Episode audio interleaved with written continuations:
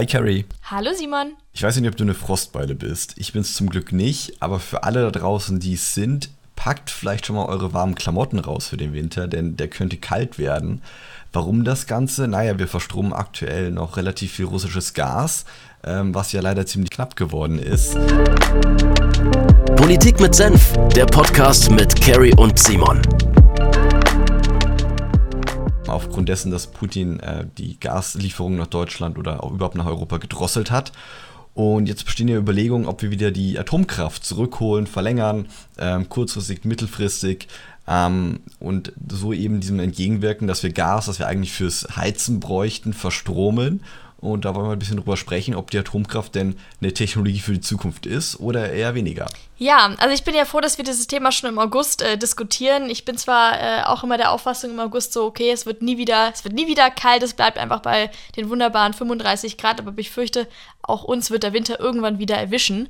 Deswegen ist es super wichtig, dass wir dieses, diese Debatte führen. Ich meine, es läuft jetzt auch seit ich glaube, vier Monaten eigentlich, seit, seit Beginn des russischen Angriffskrieges, ähm, wissen wir, dass diese Problematik auf uns zukommt. Und das hat sich ja jetzt nochmal auch verschärft, dadurch, dass ähm, die Gaslieferungen in Nord Stream 1 in der Pipeline auch drastisch reduziert wurden nach diesen Reparaturen. Ich glaube, wir sind jetzt noch bei 10 oder 20 Prozent der ursprünglichen Lieferungen. Und wie du schon gesagt hast, 30 Prozent des russischen Erdgases ähm, werden verstromt, also ein ganz, ganz großer äh, Anteil. Und die Idee dahinter ist, wenn wir jetzt die Laufzeiten verlängern, können wir einmal diesen Verstromungsanteil reduzieren und die, die Befürchtung, die, die ganz viele eben haben momentan, ist, dass wir ähm, von der Gaskrise auch in eine Stromkrise kommen, weil wenn das Gas immer teurer wird, ähm, da werden die Leute auch anfangen, beispielsweise Heizlüfter oder sowas zu kaufen.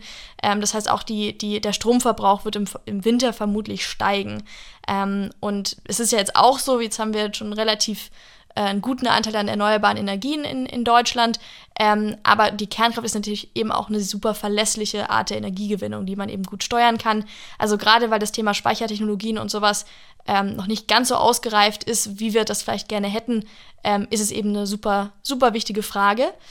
Ähm, ja, aber auch eine super emotionale Frage, habe ich das Gefühl. Also ähm, vor zehn Jahren äh, haben wir noch eine ganz andere Entscheidung getroffen, sind wir aus der Atomkraft rausgegangen. Ähm, jetzt reden wir wieder darüber, das zu verlängern. Und es ist irgendwie für ganz, ganz viele Leute, egal in welche politische Richtung man schaut, einfach ein emotionales Thema. Also in den 80ern sind die Leute auf die Straße gegangen äh, gegen, gegen Atomkraft. Ähm, und jetzt ist es wieder eine super ja, emotionale politisierende Frage und ich glaube auch, dass die Mehrheit der deutschen Bevölkerung da eine Meinung hat, oder wie siehst du das? Ja, ich, ich gehe vielleicht nochmal noch mal einen Schritt, äh, Schritt zurück, ähm, weil Thema Meinung, ich diskutiere Meinung immer gerne auf, auf, auf Fakten.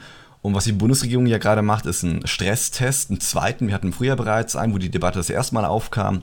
Wie steht es denn um unsere Versorgungssicherheit in Deutschland? Damals kam raus, auch mit sinkender Gasquote können wir äh, unseren Energiebedarf decken. Jetzt läuft gerade ein zweiter, weil du gerade einen entscheidenden Punkt auch angesprochen hast, dass eben auch die Nachfrageseite sich ändert. Also nicht nur die Angebotsseite, weniger russisches Gas, sondern die Leute kaufen auf einmal Heizlüfter. Ähm, auch Unternehmen ähm, tun auf einmal Energie anders, anders nutzen, nutzen mehr Strom auch für, für Wärmeerzeugung. Und das ist ja ein entscheidender Punkt. Da bin ich sehr gespannt, was dabei rauskommt. Ähm, soll in den nächsten Tagen ja schon veröffentlicht werden, äh, die Ergebnisse von dem Ganzen.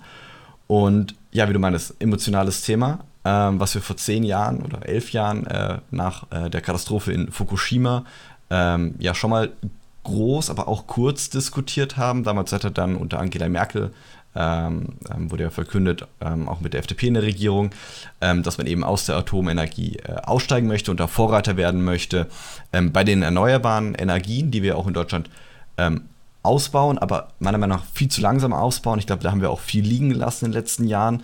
Ähm, aktuell ist es so, dass noch 6% vom Strombedarf in Deutschland mit Atomenergie gedeckt werden. Wir haben ja noch drei laufende Kernkraftwerke in Deutschland. Das ist äh, Emsland äh, und Neckar-Westheim 2 und bei uns in Bayern ISA 2.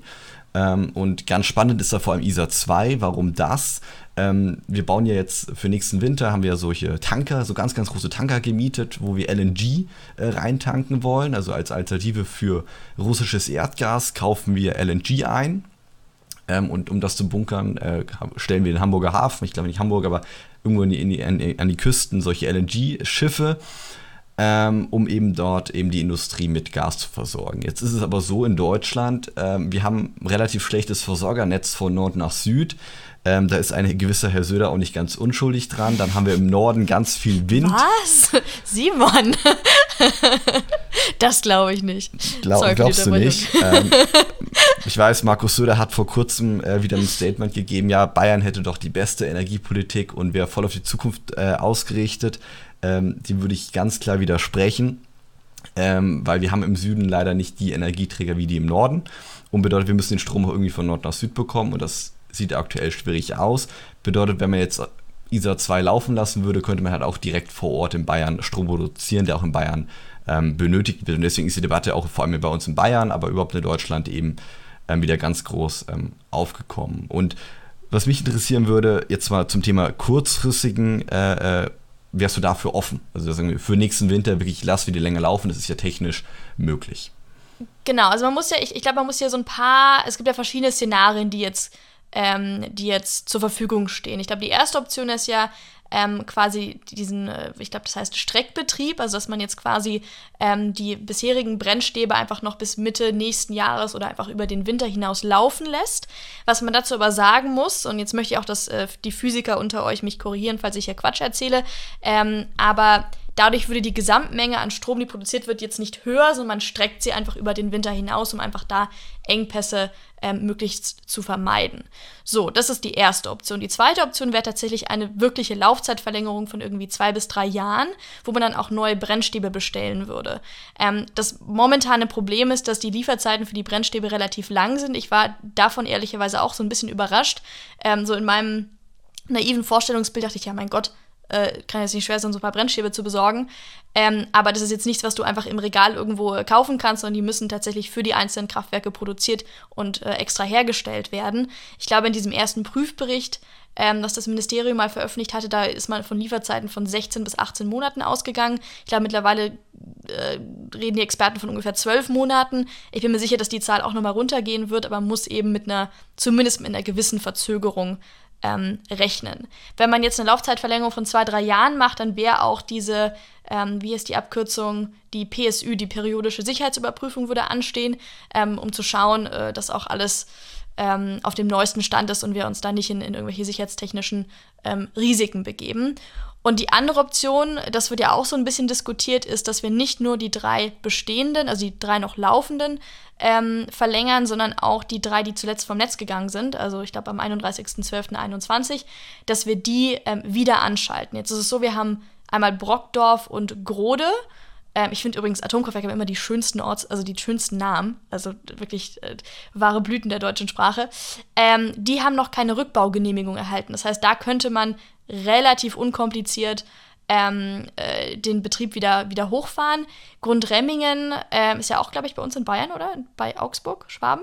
Ähm, da hat der Rückbau bereits begonnen, das wäre ein bisschen schwieriger. Also wir haben diese drei Optionen, einmal Streckbetrieb, wirkliche Laufzeitverlängerung und die Option Wiederanschaltung. Und meine Devise ist ganz klar, ich war jetzt äh, nie irgendwie so ein glühender Atomkraft-Verfechter, ähm, bis ich mich ein bisschen näher mit der Thematik auseinandergesetzt habe im, im Rahmen der aktuellen Krise. Und die Devise muss halt sein, wir müssen unsere Abhängigkeit von Russland reduzieren. Und jeder Weg, wie wir, den, wie wir diese Abhängigkeit reduzieren können, ist mir recht. Und da ist die Laufzeitverlängerung halt einfach geeignet. Also ich glaube, es ist so ein bisschen, egal ob man jetzt glühende Verfechter von Atomkraft ist oder nicht, oder in den 80ern noch, noch auf der Straße stand, um dagegen zu protestieren, wir haben halt ein riesiges Problem momentan. Wir müssen das irgendwie lösen. Ähm, und da ist einfach die Frage des geringeren Übels. Also ich bin da sehr pragmatisch unterwegs und würde ähm, würde äh, einen Streckbetrieb auf jeden Fall befürworten, ähm, aber auch jetzt eine Laufzeitverlängerung über zwei, drei Jahre. Ja. Das war jetzt eine sehr lange Antwort, es tut mir leid. Wie Gar siehst nicht schlimm. du das? Ich finde das, find das einen spannenden Punkt, den du nennst, also wirklich Thema äh, über den Winter hinweg. Ich glaube, ähm, das ist hoffentlich eine relativ einige Sache, dass wir das machen werden in Deutschland. Wir sprechen ja wirklich von einigen Monaten, wo wir eben auch, auch die bisherigen Brennstäbe nutzen, weiter nutzen ähm, und einfach das, den Rückbau ein bisschen verzögern. Ähm, zum Punkt äh, Laufzeitverlängerung glaube ich, muss man, muss man die Punkte schon nochmal äh, tief, tiefer angehen, weil du das, wenn wir das Thema Abhängigkeit nehmen, ähm, wir fördern in Deutschland kein Uran mehr. Wir haben das mal, inzwischen fördern wir in Deutschland kein Uran mehr. Und der größte Uranexporteur der Welt ist mit ganz, ganz großem Abstand Kasachstan. Ähm, ja, Kasachstan ist ein eigenständiges Land, aber ziemlich unter der Hand von Wladimir Putin. Ähm, auch Usbekistan ist auch ein äh, Land in Zentralasien, was auch großer Exporteur von Uran ist, auch nach Europa. Ähm, und auch Russland exportiert Uran, China exportiert Uran. Das sind alle Staaten, wo ich sage, wenn wir da wieder in Abhängigkeiten gehen, weiß ich nicht, ob die Abhängigkeit viel besser ist wie von russischem Gas. Ähm, es gibt natürlich auch andere Länder, wir haben auch Australien, wir haben auch Kanada. Ähm, dennoch ist es so, weltweit werden überall neue Atomkraftwerke gebaut. Vor allem in Kanada, vor allem in Frankreich, in China ähm, werden neue Kraftwerke gebaut. Allein China möchte in den nächsten acht bis zehn Jahren 44 neue Reaktoren in Betrieb nehmen. Also nicht nur bauen, sondern in Betrieb nehmen. Oh, wow. äh, in China geht wow, auch alles ein Stück weit schneller. Äh, ob das gut oder schlecht ist, das kann man mal anders diskutieren. Ähm, aber das bedeutet, die Nachfrage wird auch wieder steigen an äh, Brennstäben. Und natürlich wird Kanada sagen, natürlich kriegen erst die kanadischen äh, äh, Betreiber zuerst für ihre Atomkraftwerke die Brennstäbe und dann die Europäer, äh, Europäer vielleicht hinterher. Und wie du schon meinst, so ein Brennstab muss individuell gefertigt werden und kann ich jemand nicht mal ewig im, in der Massenfertigung machen. Ähm, und deswegen würde ich den Punkt Abhängigkeit doch nochmal in Frage stellen. Mhm. Also ich meine, muss dazu sagen, ich glaube, die, die Mehrzahl der, der Brennstäbe, die Deutschland beschafft, kommen aus ähm, also einmal von einem französischen Unternehmen und einmal von so einem amerikanisch-schwedischen Unternehmen, wenn ich es richtig im Kopf habe. Ähm, also es gibt ja durchaus das Argument von, von der Gegenseite, ja, kommt alles aus Russland. Nee, ganz so ist es, ist es nicht. Ich gebe dir recht, ähm, dass wir da wahrscheinlich auch auf, auf dem Markt mit, mit, mit Preissteigerungen rechnen müssen, wenn wir jetzt nicht unbedingt aus Kasachstan äh, importieren möchten. Ähm, aber ich, ich habe da vollstes Vertrauen in die Kapazität des Marktes, da auf, den, auf, den, auf die Bedarfssteigerung zu, zu reagieren. Ähm, aber klar, wir, wir, sollten schauen, dass wir in dieser Energiekrise äh, nicht sofort in neue Abhängigkeiten reinrutschen. Ich meine, das haben wir jetzt auch gesehen mit, mit den Verhandlungen mit Katar. Also das ist wirklich, ich, ich hoffe, dass das so ein bisschen ein Weckruf an die deutsche Politik ist, ähm, Energiepolitik und, und Außenpolitik enger zu verflechten und als, als, als ja, gemeinsames Handlungsfeld zu verstehen, weil das darf uns verdammt nochmal nicht nochmal passieren. Also ich, ich hoffe, dass das jetzt einmal eine, eine Lesson learned ist. Ähm, genau, aber das heißt, du, wenn ich dich richtig verstehe, zwei bis drei Jahre wäre dir zu lang. Also du wärst jetzt nur für den Streckbetrieb über den Winter hinaus oder wie darf ich dich verstehen? Ich glaube, wir müssen uns Zeit nehmen für die Entscheidung. Ich hatte das ja vorhin schon mal, schon mal angeteasert, mhm. ähm, dass wir aus der Emotion heraus, und du hast das auch genau aus der Emotion heraus entscheiden und wenn ich die Situation 2011 anschaue, da haben wir komplett aus der Emotion heraus entschieden. Das mhm. war keine vollständig faktenbasierte äh, Entscheidung. Und ich sehe aktuell die Gefahr, ähm, dass wir auch jetzt wieder ähm, viel aus Emotionen heraus entscheiden. Wir haben das auch bei der Impfpflicht damals gehabt. Ähm, auf einmal kam das Thema auf, wir mussten ziemlich schnell eine Entscheidung treffen. Und mir ist klar, wir haben bis jetzt nicht die Zeit, ähm, da ewig rumzudiskutieren, aber ich glaube glaub dennoch, wenn wir ein Gedankenexperiment machen würden, angenommen, wir hätten genug Zeit, diese Entscheidung zu durchdenken und alle Aspekte durchzudiskutieren, ich glaube, wir würden zu dem Schluss kommen, dass es in der deutschen Situation, in unserer Situation keinen Sinn macht, längerfristig in die Atomenergie wieder einzusteigen. Ähm, sind auch so Gesetzesrahmen, müssen das Atomgesetz ändern und so weiter. Ist ja nicht, dass ich das mal eben von heute auf morgen ähm, beschließe. So ein Streckbetrieb ist da deutlich einfacher zu vollführen. Und wenn wir das machen, ist ja auch die Frage, wir ändern ja mit unserer komplette Energiepolitik dann. Ähm, unsere Energiepolitik ist jetzt so ausgerichtet, wir wollen ähm, komplett auf Erneuerbare gehen. Ähm, in Deutschland haben wir gesagt, wir wollen bis Kernfusion funktioniert, Mitte 2050 Jahre noch Gas mit als grundlastfähiges ähm, Kraftwerk äh, äh, betreiben. Deswegen wurde es ja auch in der Taxonomie in, in der Europäischen Union auch als grün eingestuft. Auch das, glaube ich, ähm, kann man anzweifeln, ob Gas tatsächlich grün, äh, grüne, grüne Energie ist aber es ist eben nötig in Deutschland. Ähm, allerdings gibt es viele, viele Studien, die ganz klar sagen, ähm, wir schaffen es bis 2050 wirklich mit den Erneuerbaren durchzukommen, ähm, ohne äh, in die Kernenergie wieder einzusteigen. So ist ja auch der Plan in Deutschland bis jetzt gewesen. Wenn wir jetzt sagen würden, wir steigen wieder ein, würden wir diesen Plan verwerfen. Und das können wir in Deutschland tun, nur wir müssen bedenken, in Deutschland wir haben wir eine enorm große Vorbildfunktion in die Welt eingenommen. Ähm, die, viele große Länder gucken nach Deutschland, wie machen die Deutschen das, wie schaffen die das, Wirtschaftswachstum oder Wohlstandssicherung und eine Änderung in der Klima- äh, oder Energiepolitik, die klimafreundlich ist, darzustellen. Und da glaube ich eben, wenn wir da jetzt eine 180-Grad-Wende äh, ähm, gehen, sehe ich die Gefahr, dass andere Länder sagen, wo die Atomkraftwerke deutlich, deutlich unsicherer sind wie die deutschen. Also die deutschen Atomkraftwerke sind wahrscheinlich die sichersten auf der Welt, ähm, weil eins können wir in Deutschland, Bürokratie, Sicherheitsstandards und äh, ganz, ganz Regularien einhalten. Regularien einhalten, genau. Also da habe ich keine Sorgen. Aber dann sagen vielleicht Länder wie, wie Indien, ähm, okay, wenn die Deutschen das machen, ja, dann können wir das ja auch machen. Und zum indischen Atomkraftwerk, dem vertraue ich deutlich weniger wie dem deutschen. Mhm. Also du, du sprichst einen spannenden Punkt an und ich glaube, das Wichtigste, was du am Anfang gesagt hast, ist tatsächlich, ähm, wir sollten jetzt hier keine, keine emotionale Schnellschussentscheidung treffen. Ähm, weil du hast es angesprochen, wir sind 2011 ähm, ratzfatz aus der Atomkraft ausgestiegen. Damals war, glaube ich, auch eine absolute Mehrheit der Deutschen für diesen Ausstieg. Jetzt, wenn wir uns die Zahlen anschauen, sind 80 Prozent für eine Laufzeitverlängerung. Ähm, wobei ich jetzt ehrlicherweise bei dieser Umfrage nicht weiß, ob es da um den Streckbetrieb oder eine tatsächliche Laufzeitverlängerung von zwei bis drei Jahren ging. Ähm, also wir sollten uns da nicht irgendwie äh, davon leiten lassen, so Moment, jetzt sind die Leute dafür, jetzt machen wir das, äh, machen wir das mit, weil es gerade populär ist. Also einfach jetzt das Fähnchen in den, in den Wind zu halten, halte ich definitiv nicht, nicht für sinnvoll. Ähm, aber ehrlicherweise frage ich mich zumindest so ein bisschen, wenn wir uns die langfristige Situation anschauen. Ich, ich kann jetzt nicht prognostizieren, wie die, die Lage in der Ukraine weitergehen wird. Ich weiß auch nicht, wie es mit den Gaslieferungen im nächsten Jahr aussehen wird, aber meine Befürchtung ist, ähm, russisches Gas wird so schnell nicht wieder auf dem deutschen Markt landen. Und ich zweifle, gerade wenn wir den, den Ausbau der erneuerbaren Energien in den letzten Jahren anschauen, ich meine, wir haben es ja schon irgendwie angesprochen, in, in, in Bayern, ähm, da hatten wir diese, diese groteske 10H-Regel, die jetzt zumindest so ein bisschen gelockert wurde, die den, den Ausbau an äh, Windkrafträdern massiv ähm, verlangsamt hat. Also wir sind wirklich äh, extrem langsam vorangekommen. Ähm, also in Bayern geht man irgendwie davon aus, dass der Strom aus der Steckdose kommt, aber nirgends produziert werden muss. Das ist so ein bisschen die Mentalität, die ich äh, zumindest von der Staatsregierung verspüre. Ähm, und meine Frage ist einfach so, sind wir im nächsten Jahr, und darum geht es ja, sind wir im nächsten Jahr so schnell, ähm, diese, diese, diesen Wandel zu vollziehen, insbesondere in Anbetracht der Frage, ähm, dass, dass Speichertechnologien noch nicht so wahnsinnig weit fortgeschritten sind.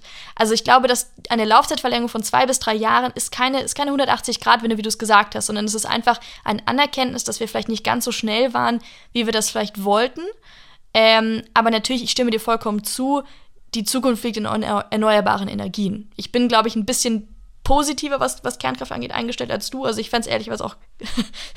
ich ich wäre auch ehrlicherweise noch für den, für, den, für den Neubau, aber das hat überhaupt keine Mehrheit in Deutschland, deswegen. Ähm, aber lass uns da gerne gleich auch noch, gerne auch noch drüber zurück. sprechen. Ähm, also sehr gerne. Mhm. Ähm, aber ich, also ich, ich glaube einfach, es ist ein Anerkenntnis an, dass dieser Prozess ein bisschen länger dauert als erwartet und ich würde es nicht als 180-Grad-Wende bezeichnen. Also ich glaube, das ist ich, ich glaube auch, dass die Ausstrahlwirkung in andere Länder da nicht, nicht massiv schädlich wäre. Aber ich, das ist, glaube ich, Ansichtssache oder das ist einfach persönliche äh, Auslegungssache. Naja, warum ich die 180-Grad-Wende genannt habe, weil ich mir auch die Politik der letzten Jahre anschaue, wie wir politische Entscheidungen mhm. treffen. Wenn wir jetzt sagen, wir machen für zwei, drei Jahre, stehen wir ja spätestens in anderthalb Jahren wieder vor der Entscheidung, lassen mhm. wir es jetzt dabei, lassen wir die Auslauf, verlängern die dann wieder, ne? Wir wissen ja auch nicht, wie es in zwei oder drei Jahren aussieht. Und das ist ich will das jetzt ohne Wertung sagen, also Richtung Atomkraft, aber die Befürchtung ist eben, dass wir dann immer und immer wieder diese Entscheidung treffen und immer wieder die Debatte uns da im Kreis drehen. Ohne Bewertung, ob Atomkraft jetzt verlängert gut oder schlecht ist. Ähm, und da weiß ich nicht, ob das ähm, Sinn macht, die Debatte immer wieder zu führen. Deswegen glaube ich, sollten wir uns wie in Deutschland jetzt mal klar positionieren. Jetzt kam die Frage nochmal auf. Eigentlich war die Debatte ja schon mal geklärt. Ähm, ob sie fertig ausdiskutiert wurde 2011, weiß ich nicht.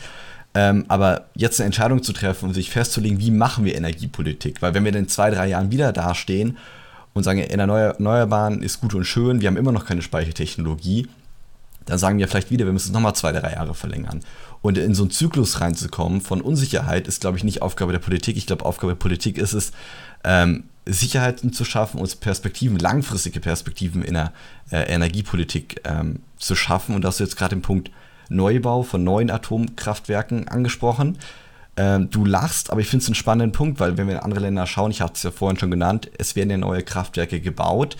Ähm, gibt ja auch da wieder ganz neue Generationen. Wir sind aktuell bei Generation 3. Jetzt kommt ja die vierte Generation auf den Markt. In China geht jetzt in wenigen Wochen der erste der vierten Generation äh, äh in den Testlauf. Das ist ein sogenannter Thoriumreaktor, ganz, ganz hochmodern entwickelt. Ähm, auch in Deutschland gab es schon viele Ideen für neue Reaktortypen, den Dual-Fluid-Reaktor zum Beispiel. wurde in Berlin entwickelt. Man hat in Deutschland aber keine politische äh, Perspektive dafür bekommen. Ist, das Unternehmen ist dann nach Kanada gegangen und baut ihn jetzt in Kanada, den Reaktortypen. Also es ist nicht so, dass wir ähm, in Deutschland nicht wieder die, die Denker haben und die Ingenieure, sondern ähm, dass wir die Perspektive geschaffen hatten 2011. Wir, wir wollen weg davon. Und entweder wir bleiben jetzt bei der Perspektive oder wir gehen davon, wir, wir drehen uns. Aber ich glaube, wir müssen eine langfristige Perspektive jetzt aufzeigen und wenn wir die diskutieren, dann eben mit einer umfassenden Diskussion und dafür bitte auch Zeit lassen. Mhm. Also da bin ich, da bin ich absolut bei dir, ähm, weil ich, ich glaube, dass wir, also das ist jetzt wieder ein allgemeiner Kommentar, aber wir sind in den letzten Jahren eigentlich, die letzten GroKos, schon in so ein ständiges Krisenmanagement verfallen. Ne? Wir haben immer Politik für morgen, für übermorgen, für den nächsten Monat, äh, jetzt immer zur nächsten Corona-Welle gemacht. Und Energiepolitik ist eben ein Thema, das musst du wahnsinnig langfristig angehen, du musst langfristige Perspektiven schaffen. Und da immer nur krisenmanagemäßig die nächste, das nächste Jahr oder die nächsten zwei Jahre zu planen, das ist definitiv Quatsch. Also da gebe ich dir recht. Ähm, wir sollten jetzt eine durchdachte Entscheidung treffen und dann auch bei der ähm, bleiben. Ich finde es wahnsinnig schade, dass wir in Deutschland so eine gesellschaftliche ähm, Anti-Haltung gegenüber Kernkraft haben, weil ja auch ganz, ganz viele, ähm, ich weiß nicht, ob du das auch so empfindest, aber in der, in der Debatte fliegen ja ständig auch irgendwelche falschen Informationen rum. Ähm, also beispielsweise, oder beziehungsweise einfach, einfach Argumente, die, Missverständnisse. Die, die nicht, auch, die also, nicht zählen. Also mhm. Zum Beispiel das Thema ähm, hier äh, radioaktiver Müll, der noch produziert wird. Wenn wir jetzt sagen, wir produzieren zwei, drei Jahre länger ähm, ähm, radioaktiven Müll, ich habe es rausgesucht, dann kommen da 225 Tonnen äh, an, an radioaktivem Material äh, zusammen, über drei weitere Jahre laufen lassen. Das ist ein das ist nicht nennenswert im Vergleich zu der Menge, die wir schon in Deutschland oder in Europa an radioaktivem Müll produziert haben. Das ist ein Argument, wo ich sage, das zählt nicht. Und vor allem, also es kommen ja jetzt immer mehr Technologien, wie beispielsweise die Transmutation, wo du ähm, durch, durch einen Prozess ähm, die, diese langlebigen Nuklide abbauen kannst und eben die Halbwertszeit reduzieren kannst. Also da kommst du von, ähm, ich glaube, 100.000 Jahren im Zweifel auf ein paar hundert Jahre. Das heißt, auch die Anforderungen, die du an, an, an ein Endlager stellen musst, ähm, sind dann viel, viel geringer, weil du natürlich nur äh, die Perspektive für mehrere hundert Jahre schaffen musst. Also auch da, ich, ich, vielleicht bin ich da einfach so ein, so ein, so ein Grundoptimist, aber ich habe wahnsinnig viel Vertrauen in die Wissenschaft, ich habe wahnsinnig viel Vertrauen in, in unsere Innovationskraft. Ähm, und dieses sehr rückwärts äh, gerichtete Denken, was jetzt allein durch die zwei Katastrophen in Tschernobyl und, und Fukushima ähm, geprägt ist, das finde ich einfach schwierig, weil wir ja auch in Deutschland eine ganz, ganz andere Lage haben als ähm, wir haben keine Tsunamis, wir haben keine Erdbeben. Unsere Sicherheitsstandards, behaupte ich, sind etwas höher als in der Sowjetunion äh, in den 80er Jahren. Ähm, also da würde ich mir so ein bisschen mehr, mehr Vertrauen wünschen. Vor allem, wir dürfen uns ja jetzt nicht der Illusion hingeben, dass wir jetzt total safe werden. Ne? Also wir haben in, also jetzt wir in Bayern, wir sind sehr nahe an, an, an der tschechischen Grenze, die haben auch super viele AKWs. Wir sind das Nachbarland von Frankreich. Wenn irgendwo ein Super-GAU entsteht, dann sind wir davon auch betroffen. Ähm, und wenn ich dann auch Argumente höre, die immer wieder fallen, zum Beispiel, ja, Atomkraftwerke sind äh, nicht marktwirtschaftlich, weil sie nicht versicherbar und so weiter, denke ich mir auch, ja, liebe Leute, also Erstens, wir subventionieren massiv zum Beispiel erneuerbare Energien. Also Energiepolitik ist nie etwas, was sich rein marktwirtschaftlich gestalten lässt. Und wenn du zum Beispiel auch bei der Kohlekraft äh, die, die externen Effekte mit reinrechnen würdest, also die Effekte des Klimawandels, ich glaube nicht, dass irgendwer noch Kohlekraftwerke, Kohlekraftwerke versichern würde, wenn man ähm, ja, den, den globalen Effekt des Klimawandels mit reinrechnen würde. Also das sind auch so Scheinargumente, wo ich mir denke, Moment, das können wir jetzt aber ein bisschen entemotionalisieren, diese Debatte und zu den Fakten äh, zurückkehren. Aber ich glaube, das war jetzt so ein allgemeiner Rant über ja, aber ein paar, Debattenkultur in der deutschen Fakten waren ja mit drin, also zum Beispiel so Thema ähm, Anfälligkeit. Ähm, will ich schon noch gerne was zu sagen, weil ich mich damit eine, eine spannende Studie zu eingelesen habe. Ähm, weil mit Blick auf den Klimawandel ist es gar nicht so, dass Atomkraftwerke in Deutschland weniger gefährdet sind. Ähm, wie vielleicht, klar, deutlich weniger wie in Japan, aber dennoch ist es so, ein Atomkraftwerk ist mit den Folgen des Klimawandels deutlich anfälliger, auch in Europa, ähm, bei Extremwetterereignissen zum Beispiel, wie, wie so Windkraftanlagen. Und ich kann natürlich eine Windkraftanlage, wenn da was passiert, ähm, dann ist ja viel, viel weniger Schaden wie bei einem wie im Atomkraftwerk. Also das sind schon Punkte, die man ähm, betrachten muss, wo wir, glaube ich, auch noch ganz, ganz viel Grauzone haben, wo wir es einfach noch nicht wissen. Ähm, auch so Thema radioaktives Material, Thema, ich habe jetzt eine spannende, spannende Doku auch gesehen zum Thema ähm, Rückbau von Atomkraftwerken. Es war mir gar nicht so bewusst, was für ein enormer Aufwand das ist. Also das äh, AKW in Greifswald wurde vor 30 Jahren stillgelegt und ist heute noch im, im Rückbau und es ist erst ein Bruchteil davon zurückgebaut. Und ähm, die ganzen Materialien in so einem Atomkraftwerk sind ja ähm, in verschiedene äh, Verseuchungsstufen sozusagen, also wie sehr die verstrahlt sind, äh, eingeteilt. Und es ist so, dass ähm, ich glaube, es gibt vier Stufen oder fünf Stufen und die mit den niedrigsten, die werden heutzutage auch wieder in Umlauf gebracht. Metalle zum Beispiel wie, wie Schrauben oder so, die irgendwo eine Außenhaut waren, die sind auch verstrahlt, auch bis zu 30 Jahre lang haben die vielleicht eine Halbwertszeit, ähm, werden aber dann durch verschiedene Verfahren so entkontaminiert, dass sie wieder in, in Umlauf gebracht werden. Aber auch da wissen wir noch nicht, und auch da streitet auch die Wissenschaft, sind die Grenzwerte, die wir heute haben, die richtigen. Ähm, das Problem daran ist, wenn wir in 30 Jahren feststellen, die Grenzwerte waren die falschen äh, und das Metall ist im Umlauf äh, gebracht worden, dann können wir es nicht mehr äh, rückgängig machen, weil dann schon, schon das äh, gestrahlt hat. Ähm, deswegen, das sind schon Punkte, die wir, glaube ich, ähm, beachten müssen, dass wir doch noch viele Grauzonen haben, wo, wir, wo ich auch optimistisch bin, dass die Wissenschaft, da vertraue ich auch allen äh, Wissenschaftlerinnen und Wissenschaftlern, dass sie da ähm, gute Arbeit machen und da auch viele Erkenntnisse noch hervorbringen werden. Ähm, aber Thema Optimismus, noch ein, ein Satz zum Schluss ähm, in meinem Statement.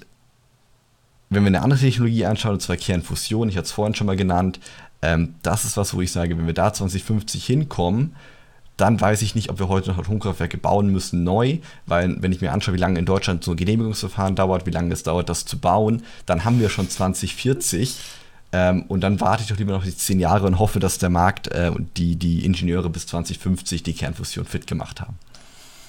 Ja, damit hast du auf jeden Fall recht. Also ich glaube, bei der Kernfusion der, der, der relevante Unterschied, und jetzt äh, bitte korrigiere mich, wenn ich falsch liege, ist aber, dass, dass dort ja keine, keine Kernschmelze entstehen kann. Das heißt, dieses, dieses Horrorszenario Super-GAU kann da gar nicht passieren.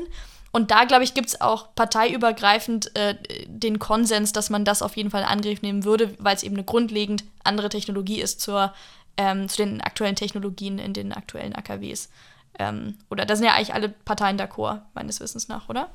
Ich glaube schon, dass die meisten Parteien, also von den größeren Parteien, da, da da dafür sind und auch die Förderprogramme, die wir, äh, wie ITER zum Beispiel in Frankreich, was wir europäisch bauen, ähm, dafür sind. Und ja, genau, die Technologie ist grundlegend anders. Das ist Kernfusion. Wir schießen Kerne aufeinander und der Kernspaltung spalten wir äh, Kerne. Es ist grund, grundlegend anders. Hm.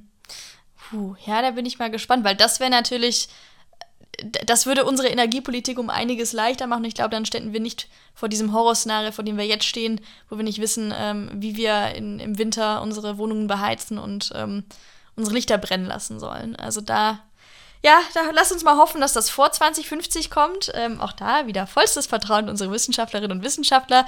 Auch da, glaube ich, könnte man noch deutlich mehr Geld und europäisches ähm, Fördergeld reinstecken, weil das eine, ein riesiger Sprung in unserer ähm, europäischen Energiepolitik wäre. Ja, zum, zum Abschluss vielleicht noch eine Einordnung, die ich gerne, gerne machen würde, die jetzt rausgeht aus den Faktenbasierten, sondern wir müssen eigentlich in Deutschland nur die Frage beantworten, möchten wir in eine Technologie investieren? die ein super geringes äh, Risiko hat, dass was passiert. Aber wenn etwas passiert, der Schaden unbezahlbar ist. Ähm, und jetzt Gedankenexperiment, eben unabhängig davon, dass an der tschechischen Grenze, belgischen Grenze, französischen Grenze auch Atomkraftwerke stehen und wenn die explodieren, dass, ähm, dass das uns genauso trifft. Aber wenn wir das mal rausnehmen als Gedankenexperiment, wenn wir die Frage beantworten oder jeder für sich vielleicht auch ähm, und das in den nächsten Wochen, eher Monaten. Ich würde, wie gesagt, da viel Zeit lassen. Ähm, und dann nochmal eine Umfrage machen und dann nochmal schauen, wie Stand der Dinge ist. Und darauf, glaube ich, dann können wir eine Entscheidung treffen, ob wir das langfristig wieder einsteigen wollen oder nicht. Mhm.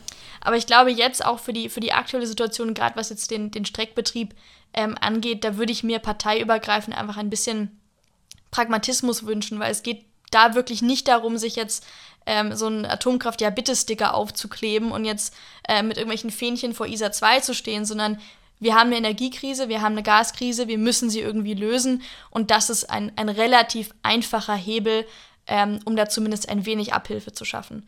Ähm, und deswegen würde ich mir auch wünschen, dass wir zum Beispiel keine, keine Scheindebatten übers Tempolimit äh, führen, ähm, weil wir haben ein, ein, ein, Krise, ein, eine riesige, ein, ein riesiges Problem, vor dem wir stehen Und das gemeinsame Interesse aller Regierungsparteien sollte es sein, dieses Problem zu lösen. Wobei ich natürlich verstehen kann, es ist ein sehr emotionales Thema ähm, bei den Grünen. Ähm, da ist viel Herzblut reingeflossen in den letzten 30 Jahren. Natürlich tut man sich da schwer, aber ich glaube, es sollte möglich sein, da über, über seinen Schatten zu springen und dafür zu sorgen, dass wir hoffentlich nicht frieren. Let's see.